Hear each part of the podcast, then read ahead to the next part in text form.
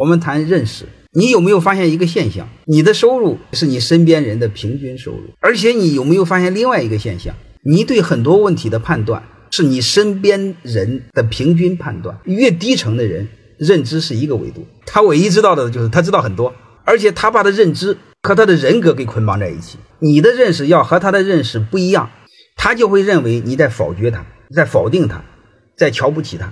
他就会给你翻脸，他就会骂你，甚至和你打起来。你看，你你们在酒桌上有没有发现两个烂人叮当叮当就干起来了？其实你会发现，我不同意你的观点和你的人格认知，它没有一毛钱关系。正常来说，你的观点和我的观点不一样，我们相互碰撞，收获会更多。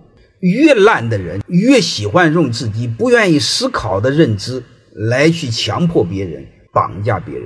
越容易和身边人的认知一致，因为他和身边的人认知不一致，他就是一类，他就是叛徒，他就进不到这个圈子里，他就会被这个圈子排斥。那各位，我问你一句话：那你的认识是你自己真正的认识，还是别人给你的认识？所以我想说，我们百分之九十的人没有认识，都是别人给你的认识。这就是我谈的认知。我想说一个结论是什么呢？你知道的。都是你想知道的，和事实无关。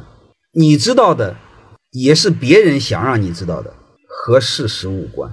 你看到的世界只是你想看到的世界，你看到的世界只是别人想让你看到的世界。你看到的世界和真实无关。苏格拉底说过一句话：“我唯一知道的，就是我什么都不知道。”当你认为你什么都不知道的时候，就开始变得有意思了。